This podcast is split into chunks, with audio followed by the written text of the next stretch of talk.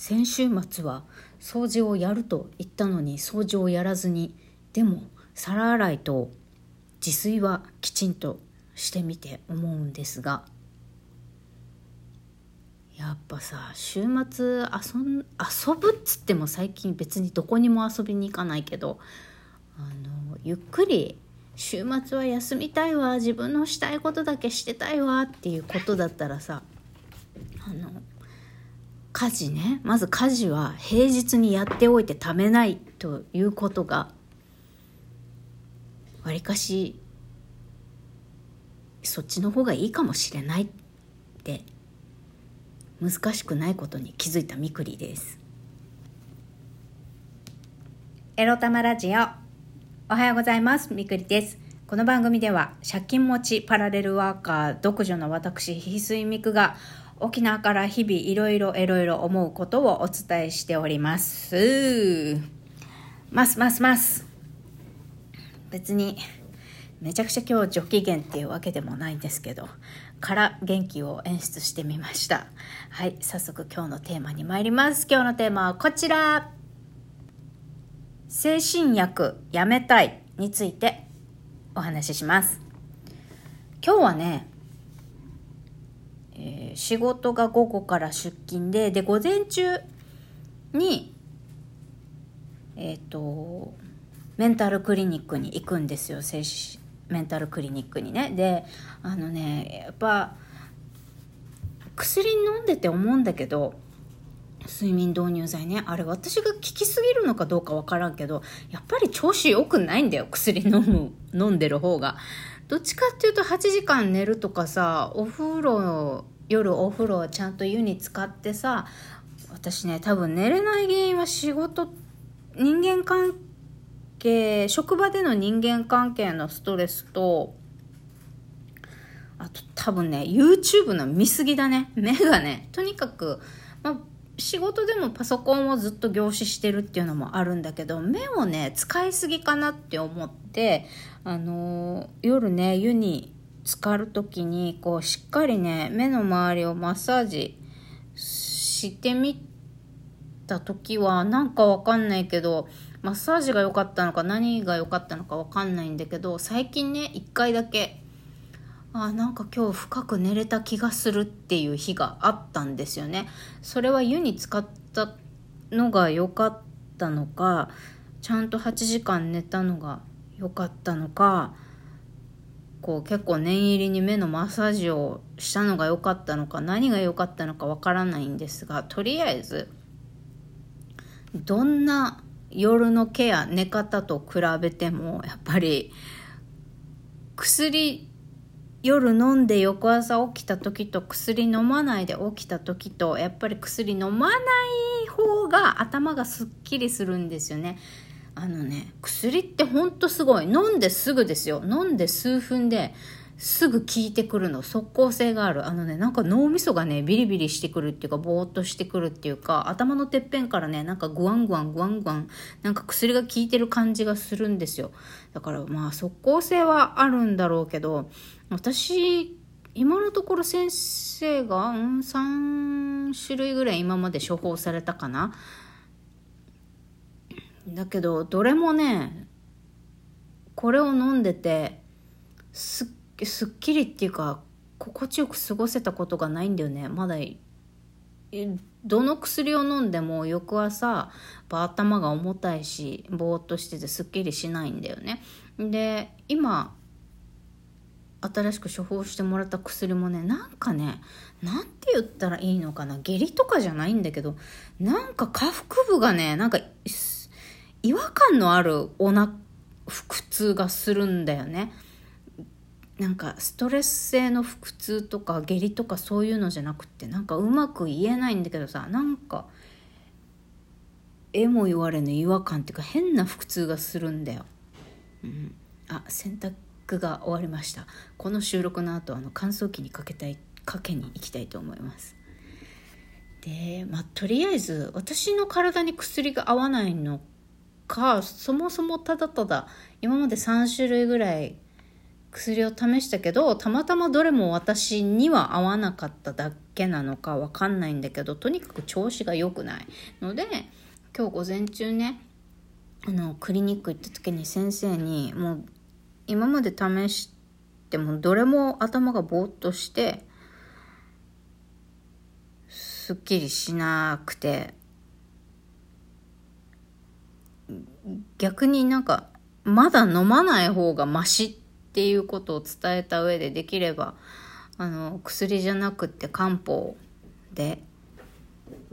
あの様子見たいっていうのを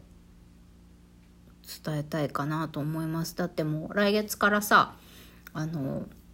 今勤めてる化粧品会社は今月いっぱいで退職して来月からはまあ引き続きね制作のお仕事だけを在宅で業務委託で受けることになって、まあ、あの意地悪な主婦 A さん B さんに会わずして制作の仕事ができるようになるのでそのストレス環境が来月から減るっていうのがあるのでこうやって自分なりに環境も調整しているからあのー、まあ、薬飲まないとやってられないと思って今まで我慢して飲んできてるけどやっぱりできれば薬は飲みたくないっていうのを伝えてみようかなと思っています。まあ、これで先生が何て言うか分かんないけどねなんか調べてみたらあの抗精神薬っていうかまあうつの方に処方される薬ってやっぱり最初は何だろう最初の何ヶ月かは副作用が出続けるんですって。これ前も言ったかもしれないけど。最初の数ヶ月は副作用が副作用の方が強めに出がちっていうかなんだけどだんだんだんだんその副作用が減ってってもともとのこうリラックス効果だったり深く眠れるとかそういうね何ヶ月か経って後に副作用が落ち着いてきて本来の効果が出てくるらしいんだよね。だから私はこう数12ヶ月スパンで薬を変えてるから、まあ、だからそのその調べた内容が合ってるならばまだ副作用が強く出るっていう時期に薬をコロコロ変えてるから副作用をずっと受けた。副作用が強く出る期間をずっとずっと薬変えてきて副作用だけを食らい続けてるっていうことになってるのかなと思ったりもするんですね。とりあえずは先生に今の状況をお伝えしてなんて言われるかなんですけどやっぱね漢方薬は先生も言ってたけど効きは遅いけどまあ体にいいあ自分の体にね体質にちゃんと合っている漢方が効いてくれればそれなりにちゃんと効果はあるんだなっていう気がしています。この 今買ってるメンタルクリニックで一番効果が出ているなと感じるのが漢方薬なんだよね。えっ、と、今月で4、5、6、7、8、9。ああ、もう半年か。このメンタルクリニックに通い始めて半年経つけどそっか今の薬は飲んで3ヶ月目ぐらいかな漢方薬。なんか確かにあの冷え性が良くなる漢方薬を飲んでるんですね。確かに最近ね足冷たくないんですよ昔より。で私がずっとずっと眠れなかったのはストレスとあと冷えですね。冷え性がひどくって、まあ、夏でもずっとずっと足めちゃくちゃ冷えてるんですよ。年中足冷えてて寒くて眠れない。体は暑いんだけど足が冷たくてそれで寝れないっていうこともあってそこは改善されてきたかなっていうのがあります。だからねあの言いたいことは これ自分に自分に言いたいことなんですけどあのストレスの元を断つということがまず大事ですね。職場の人間関係が辛いとかだったらまあなんか合わなくていいような何か対策をね会社に協力してもらって取ってもらうとか、まあ、辞めるという選択肢もあるけれどそれって結構ハードル高いんでね。まずは辞めたくない仕事辞めたくないっていうことだったら辞めなくていいようにどんな環境調整ができるかっていうのを人に相談して会社の人に相談してやってもらうということ。でもさ自分が精神病を患ってますってさ今のこの化粧品会社にも私は言ってないわけ。そここに入社して後に精神病であるっていうふうに診断されたからさ。だからなんだろう。そんなにアクセク仕事を探さないことも人間関係が辛いからまあ、辞めるか業務委託にするかどっちかにしたいって相談した時もさたったそんだけで在宅切り替えたいのって思われるんじゃないかという恐怖もあった。まあ本当の本当はさこの意地悪な主婦 A さん B さんとのこのきつい当たりが辛くてこの薬を強くするしてその副作用が辛かったんだよね。それもあるんだよね。精神的なストレスもあるんだけどもう薬飲まないと会社行けないみたいなこの2人が嫌すぎて。なんかっていう状態も本当は辞めたい理由のお大きな理由の一つなんだけどでもこれを言うか言う前か迷ったよね。だってまださあの就業困難。うつが重症で働くことも難しいってまだ判断されてない状態だからさうつの状態でも働くことはできるっていう状態だから別に会社にさ